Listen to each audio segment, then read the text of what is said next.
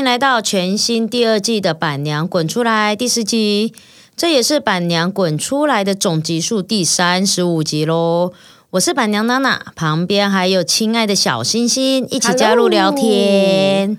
嗨嗨，那本节目由公司的谁来晚餐赞助播出。为什么会用谁来晚餐呢？因为其实我们接下来这两集呢，两集哦会分上下集，就是来聊这个录制相当长，从冬天录到冬天的 谁来晚餐。怎么会有人录一个节目从冬天录到冬天呢、啊，就 COVID nineteen 呗。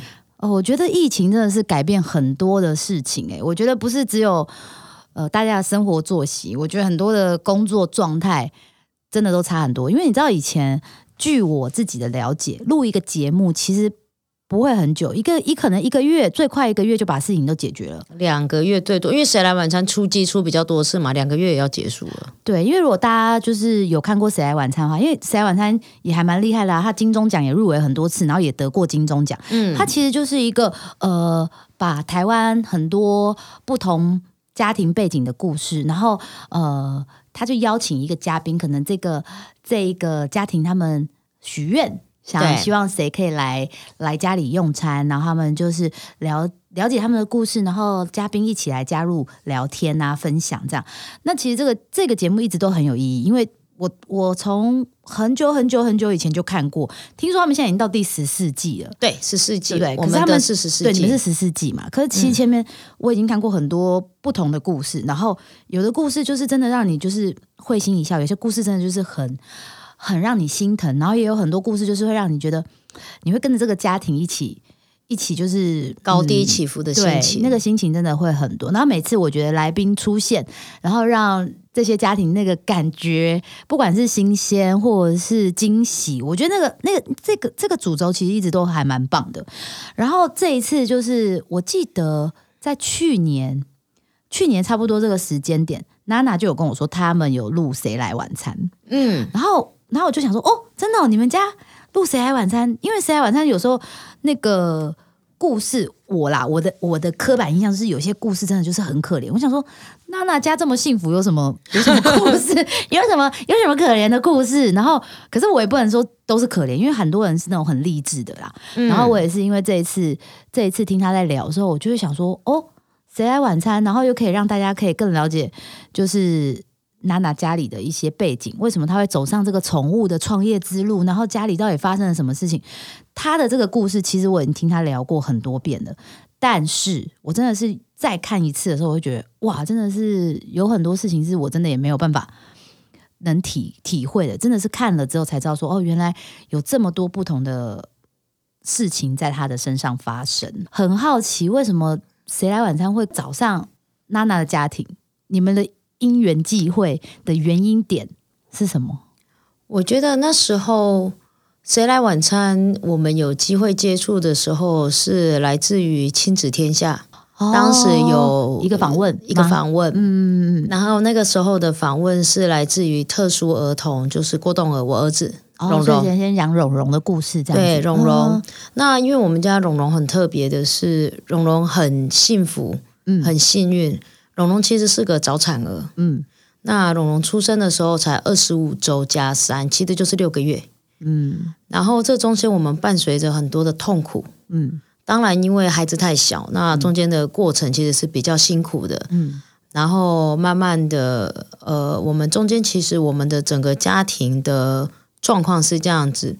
呃，蓉蓉出生了，然后他其实状况非常的多。接下来他稍微比较大一点，我们就开始做早疗，因为蓉蓉也没有办法吃副食品，所以我们是一路以来就是所有伴随的所有的早疗我们都有做。嗯，那同时间呢，我还是在创业的情况之下，对，所以我是整个压力全部绑在一起，所以是压力山大哎、那个时候那个时候根本是崩崩溃要爆炸了。对，就是我有时候回头去看看那八年前到现在，我都不知道我怎么走过来的。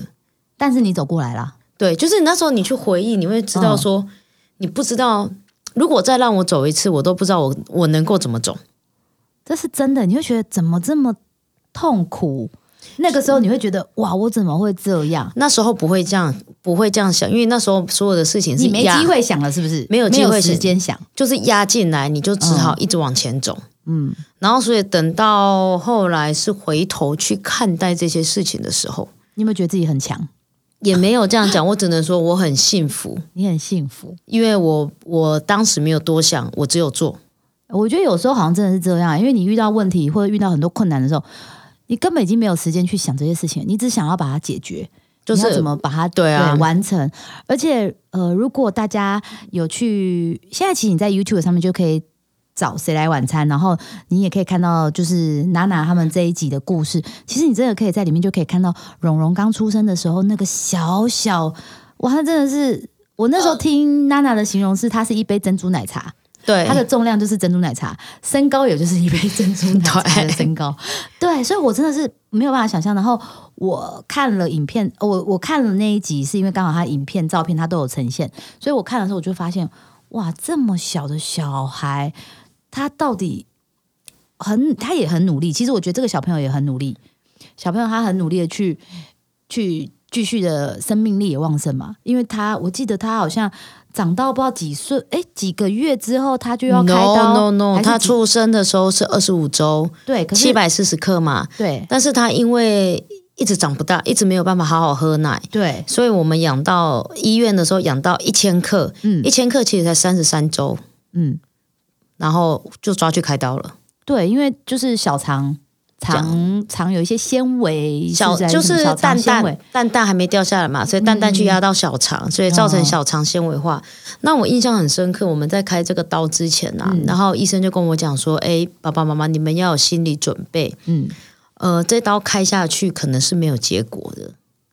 没有结果的意思是是开了也没用，还是说开了会怎么样？开了也没有用，因为他说哦如果开下去找不到原因，嗯，就是找不到原因，没有没有一定可以解决问题的时候，因为他那时候还太小，很多器官你也都还没有，还没有发育，对对？因因为他有可能嗯。是因为他器官没有发展好，所以以至于他喝奶一定会胀气，一定会干嘛。哦，所以那时候我印象深刻，医生直接跟我们讲说，开下去可能没结果，你要有心理准备。那预期开刀是要开一个小时，对，所以哇，那个其实你们也很煎熬，你们也不能不开啊，不能不开。对，因为那就是因为那那时候喝就是要做这件事情，因为他喝奶喝一 cc 就要停两天，算 cc 的哦，一 cc，一 cc 两 cc。请问一 cc 是有喝吗？对，因为他是用灌的嘛，他是直接鼻胃管这样灌，对啊，然后马上肚子就胀起来，他就没办法消化。嗯，对，他就是一直反复、反复、反复这样子，所以才在一千克的时候就抓去开掉了。嗯，所以他去开完刀的时候，我只能说我们很幸运。他一开的时候呢，医生就告诉我们说，他们有看到肠纤维化，就是被哦睾丸压到了。哇，真的很幸运呢，就是你真的开了是有个效果的，嗯，对啊，所以其实我就说蓉蓉其实生命力很强哎、你看她在六个月不到六个月，还是六刚满六个月出生，对，然后她就是这样自己靠自己的很强大的生命力，然后这样子慢慢的长，慢慢的长，长到现在你看八岁了，活泼又好动，过动。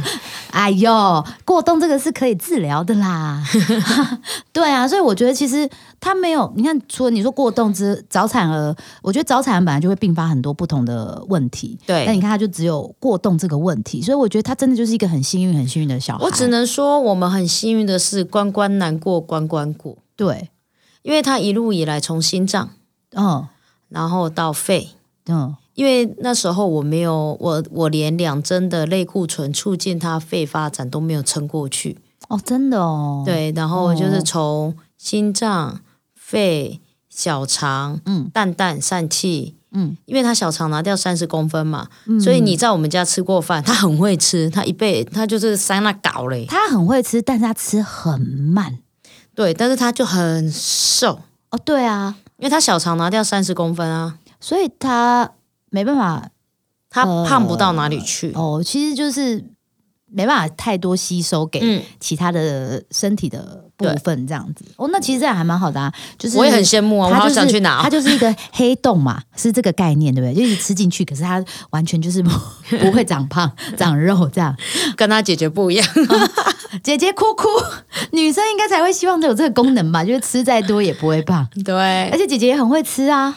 呃，食欲很好，对，我跟你们说，如果假设你们去看了这一集《谁来晚餐》，你们就会发现娜娜真的很会煮饭，她很强，她什么东西只要有有有食物在她的面前，她就可以变出一道菜，很厉害耶。那也是我舒压的方式哦。哦啊，我觉得人本来就是要有很多种舒压的方式。那我觉得煮菜这件事情还蛮赞的。但是我想问，煮菜的时候啊，你要备料，又要煮，那又要收，这些全部你都喜欢吗？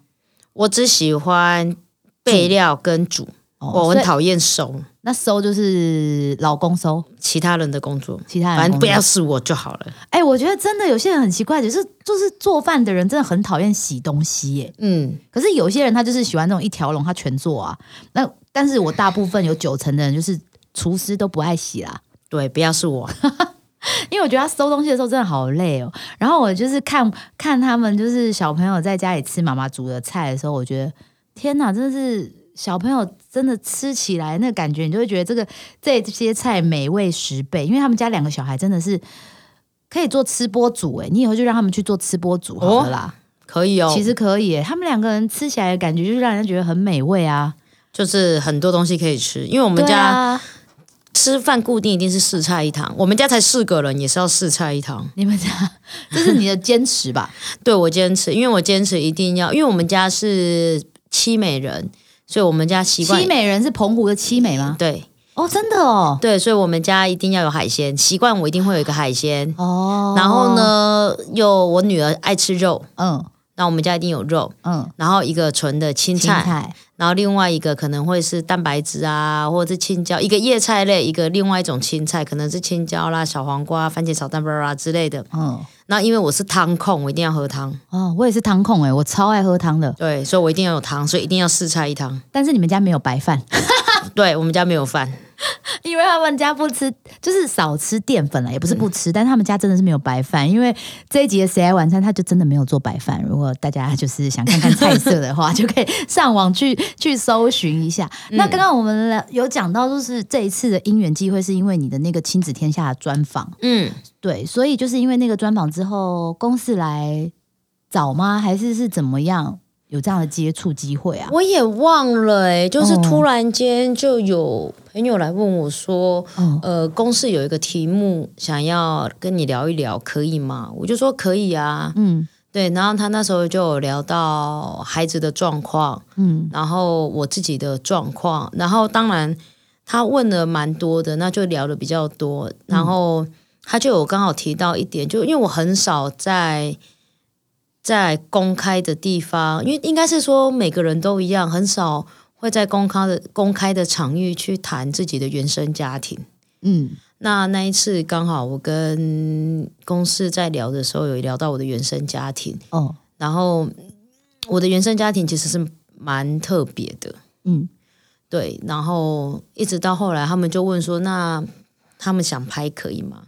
哦，所以那时候就是聊完之后，他们就说想要把这故事拍出来，然后做一个算是就是一个节节目内容。对，节目内容，嗯对，那当然导引的是从孩子开始进入，因为我也觉得，因为一直以来我也觉得我很特别，是我很幸运，也同时这也是可是可能就是我人生课题吧。就像我在节目里面有提到。家里有一个特殊儿已经很奇怪了，我还两两个，对两个还状况不一样，你还一样就算了，对我家两个还不一样。真的是不一样，就让你可以学到很多经验啦。应该是说不同的人生的课题，对啊，就跟创业一样嘛，他总是有很多的课题。那我觉得也很幸运的是，这两个孩子是在我家，嗯。对，因为我可以很坦然的面对，也因为是我从事治疗犬的志工太久了，嗯，我可以很坦然的去看待这样子的一个不一样的孩子。所以我就说这是一环接一环的、啊，你你这每一个环节其实都是环环相扣的。如果假设你今天哪一个环节没有扣上，你没有去学治疗，你没有带你们家狗狗去学治疗犬，你不知道这个治疗这些特殊儿童的状态，你自己生了这个小朋友，你也不知道你怎么去面对他们。我也许就是更逃避吧。对，所以我的意思是说，这些东西就是就是一个我不知道这个缘分还是什么，它就是一个很注定的，就是刚刚好，你每一件事情它都扣住，对，然后让你每一件事情你也可以迎刃而解。虽然它是一个难关，可是你却把它每就是表示说你手上都有一个钥匙，你都有把它解开的一个能力，只是说这个钥匙怎么取得。那你可能需要一些呃费尽一些辛苦的方式取得，可是可是你至少都取得了，都把它每一个都有打开了。我我觉得在这个过程中，不是取得钥匙，是当我们遇到问题的时候，我们该怎么办？其实，呃，我其实我这几年来最大的问题是我没有办法和蓉蓉相处，嗯。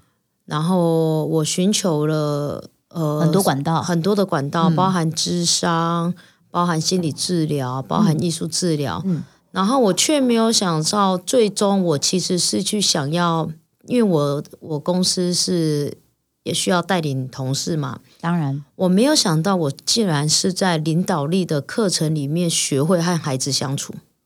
这件事情深深的影响到我。嗯，但也就真的是让你去上了这一堂课，你找到了方法。对，原对不对原来领导别人之前，要先看到自己。这是真的，因为你其实我觉得很多时候很多事情都是由自己出发，对啊，就像大家不是说你一定要爱自己，或是你一定要了解自己，你才有办法去带领别人，或者是去了解别人。因为你有时候你站在不同的角度在想事情的时候，真的就是不一样。而且有时候你自己很靠近自己的时候，你会完全嗯这件事情很靠近自己嘛，因为小孩嘛，那你会觉得你会一直找不到那个。为为什么我找不到这个原因，或是我去接受了很多治疗我都没有办法？因为你就是一个盲点，你好像他很近，可是你看不到他。可是你可能就是透过了其他的学习，会像你说的，你去上了领导的课程、领导力的课程，然后了解了自己，哎，带领了自己之后，就发现哦，原来问题出现在哪里，然后你就可以解决。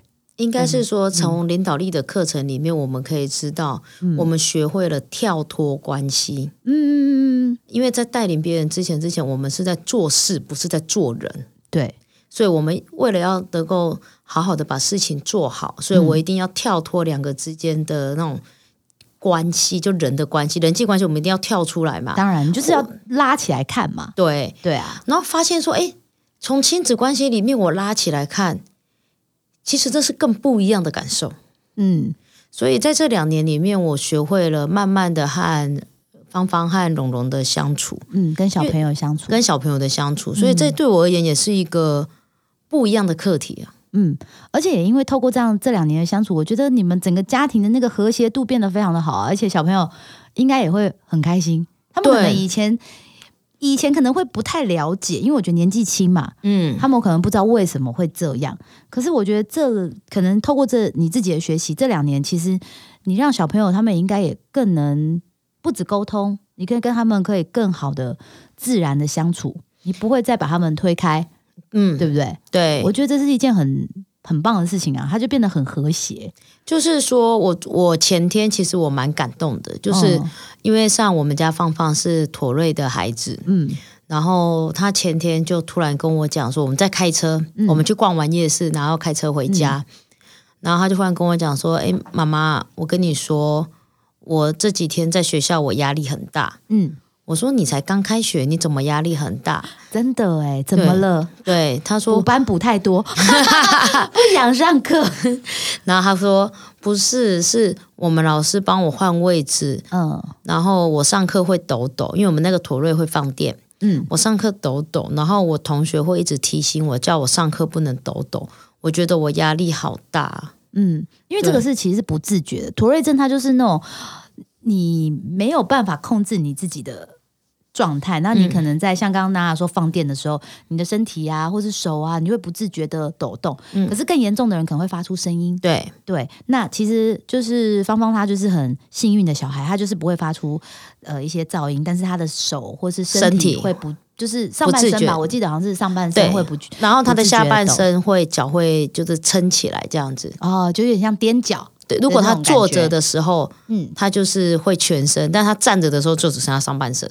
呃，对，所以这这个行为可能也是他自己没有办法控制，所以他旁边的同学就是叫他不要做这件事。可是你知道，有时候这种事越提醒，对他自己就会给自己压力，可是他就没办法、啊，不自觉，然后对他就压力太大，所以怎么解决呢？妈妈，没有他就我觉得我很高兴的是他他愿意跟你讲他愿意跟我讲，他也知道他哦怎么样来跟我开口。我觉得他很棒，哦他学会了求助。所以他以前不会吗？不敢讲，应该是说他以前不太敢讲，因为他以前因为我以前很严格，嗯我就是管小孩，跟在管军队一样，真假的？军事化管理完全是没有要跟他们好好说话。我就是动不动就是你不高兴是不是不高兴滚啊，帮你住校啊，妈妈好凶哦！妈妈是啊，妈妈有病啊，他们有一一三的电话有记住吗？当年当年应该打一一三才对啊，家暴专线 有没有？他们应该打很多家暴专线。对。就是我以前很不在乎孩子的感受，哦，然后到了这次他跟我讲，然后我就问他说：“那芳芳你你要妈咪打电话帮你跟老师说一声，嗯。还是说你要自己解决？对，？”然后他想了快五分钟吧。我说：“那我跟他讲说，你想一下，你跟妈咪说，妈咪先开车，我们要先回家，因为有点晚。因为我那天带他们在夜市玩到十一点多，哦，真的蛮晚的，蛮晚的先先回家好了，你慢慢想啊、对，然后我开车开到一半，他忽然跟我讲说：“妈咪，你可以帮我打电话跟老师讲，然后我上课的时候我再跟老师讲一次好不好？我怕我讲不清楚。哦，他很容易，他现在很会表达自己的一些对，感受，哎，我觉得这是蛮好的啊、他才几几年级？小学三年级，对啊，小学三年级啊。那我觉得很棒，所以我隔一隔天我就就礼拜天，隔天其实是礼拜天，我就跟跟老师对我一早就跟老师讲了一下。嗯，老师说啊，对不起，我他忘了，因为他上学期有提醒同学，但他这学期开学的时候忘了再跟同学讲一次。嗯，因为老师说他其实会带小朋友认识这样子不同的那个疾病，嗯他也其实也不算是一个严重的疾病。对啊，对，那他说他会再跟同学再讲一次。嗯嗯嗯嗯那这样蛮好的啊。其实我觉得只要能表达自己，不要让自己就是受委屈，我觉得其实这都是一件很很好的事情。对啊，愿意讲啦，因为有时候我觉得小朋友小朋友的世界里面，他们会觉得这些事情到底可不可以讲？我可以求助嘛？就像你讲，我觉得其实求助这个能力是一件很重要的事情。嗯，对，那当然，两个特殊的儿特，两个特殊的小朋友在家里，然后再来加上，嗯，天生可能这个故事，呃，这次的《谁来晚餐》里面，其实有讲到娜娜自己的原生家庭。对，我觉得原生家庭当然是很重，就是很重要的一环，因为原生家庭会造就你的人格，会造就你之后的一些状态。但是整个故事看下来，真的是蛮特殊的。我觉得就像你讲的，你很幸运有有经过这样子的，应该是说，我以前啊，在还没有好好认识自己，就是上领导的课程之前，嗯，我觉得我的一生是用用一生在治愈我的童年，嗯。因为我会去埋怨、去抱怨、去嗯。苛责，嗯，为什么我没有一个正常的童年？当然啊，因为毕竟你们又是重男轻女的状态，对，然后，然后我觉得经历过一些事情、一些课程跟一些一些不同的感受之后，我很幸，我现在反而是觉得很棒的是，我有这样子的童年，嗯，让我可以用童年的养分去看待我接下来的一生。哦，对，因为我我就是没有一个好的童年，所以我什么都靠自己。嗯那我也因为呢重男轻女也没有问题，所以我打我造就了我自己，什么事情都往前冲。嗯也也因为这样子，所以我能够拥有了一番属于我自己喜欢的事业。嗯我有一群很好的朋友，愿意疼爱我的朋友，因为他们其实有时候对我是比较心疼的。嗯因为我常常会讲说，我都会把我自己很惊。嗯我常常以前呢还可以出差的时候，我在国外怎么飞都是生龙活虎。下飞机回台湾，跟朋友吃完晚餐之后开始发烧。因为就是你整个惊到爆啊，对。等你放松的时候，通常都是这样，就是你放松的时候，就是你全部的一些压力，不管是什么，就是通通都来了。对，然后就是这个不是只有一次哦，一年的每一次。每每一次，就是你只要只要很拼的一次回来之后，就会这样。因为我出差，我都会把我的行程排得很紧。因为我上我们以大陆行程来讲好了，嗯我可能我第一天在上海，嗯我第二天晚上我就从上海到北京，嗯然后接下来到青岛，嗯，然后青岛完我去重庆，然后去成都，然后去香港回来，这样子才七天，我可能七天跑七的地点。可是真的没办法，因为你你你在创业初期的时候，这些时间就是金钱呐、你要去每一个地方谈事情的时候，你就得要这样，嗯对啊，而且你要快很准。你不是每个地方，你只要多待一个地方，你可能就会多很多时间成本。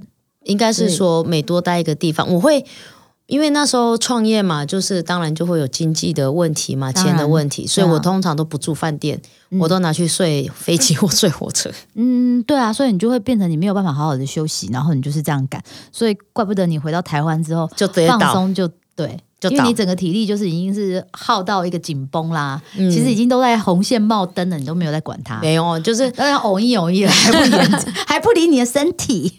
那，所以我觉得我也很幸运，是我有周围有一群蛮心疼我的朋友，嗯，对啊，然后就这样子慢慢的这样子一路走来，所以我很少去谈论这件这些事情呐、嗯，对啊，对，所以其实，在这一次的《谁来晚餐》里面，真的是把你好多的原生家庭的故事，整个公开，算是给大家知道为什么会有你这样的一个人的呈现，对吧？嗯他就是从你从小跟爸爸妈妈的相处，然后家人的相处，然后到你自己创业，然后跟老公的相处。然后到跟小朋友相处，其实它很完整诶。就是要了解你的话，其实这这一集的《谁来晚餐》算是蛮完整的一个集数，对不对？应该是说中间有一段我觉得蛮重要的是，其实我们有录一个、有一段是这样子，他们问我说为什么创业做宠物？嗯，其实我创业做宠物是因为我童年太寂寞，对。如果大家知道的话，其实我们讲过很多次，童年娜娜就只有跟狗，相处，真的是相真的对我很爱狗胜过我的小孩。对。哎，没办法，因为它就是你的革命情感呐、对，就是有时候我女儿都会吃醋，我们家芳芳会吃醋，为什么只有天天有？天天有什么？我听听。天天有红包，有红包袋，就是有那很可爱的那个过路过的红包袋那你你也是有发红包给小孩吧？啊，就一般的红包啊，啊，天天的是有那刺绣的，他是想要有刺绣的，他是想要那个刺绣的红包袋。为什么天天有你没有？我没有，没有啊。不行啊！你已经有红包了，你是没有红包才要哭，没有红包才要说为什么我没有红包？然后再来就是天天有很多的玩具，哦，然后他就说我也要买玩具，没有。那你去玩天天的就好了。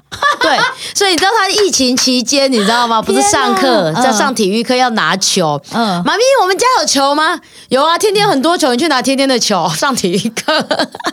他应该想说傻眼吧？请问为什么？然后天天是他姐姐啊，姐姐的东西就是你的东西、啊。对，然后就是拿那个球，老师说要拿足球，要拿两颗球，嗯所以一颗有刺刺的，嗯一颗是没有刺刺的。然后老师还问他说：“哎、你这什么球？我们家姐姐的球。我们家狗狗对。然后老师说啊，哦，OK OK，没有，因为体育老师，体育老师师也跟我们蛮熟的，他就、嗯就就这样。对啊，所以我觉得其实也是蛮可爱的啦。对啊，他们的相处其实我觉得也蛮好的，而且你看小朋友可以跟跟自己家毛小孩，然后真的就是姐姐，她不是宠物诶、她不是一个动物狗，她看她就是一个姐姐。对。对啊，我觉得这是一件很重要的事情。然后就是我觉得很特别，是当我外出的时候，嗯然后我记得前一阵子寒流很冷嘛，嗯我前蛮蛮前一阵子有一阵子很冷，然后他就他就跟他跟我讲说：“妈妈，我好冷哦。”我嗯说：“那怎么办？我可以叫天天来陪我睡觉吗？”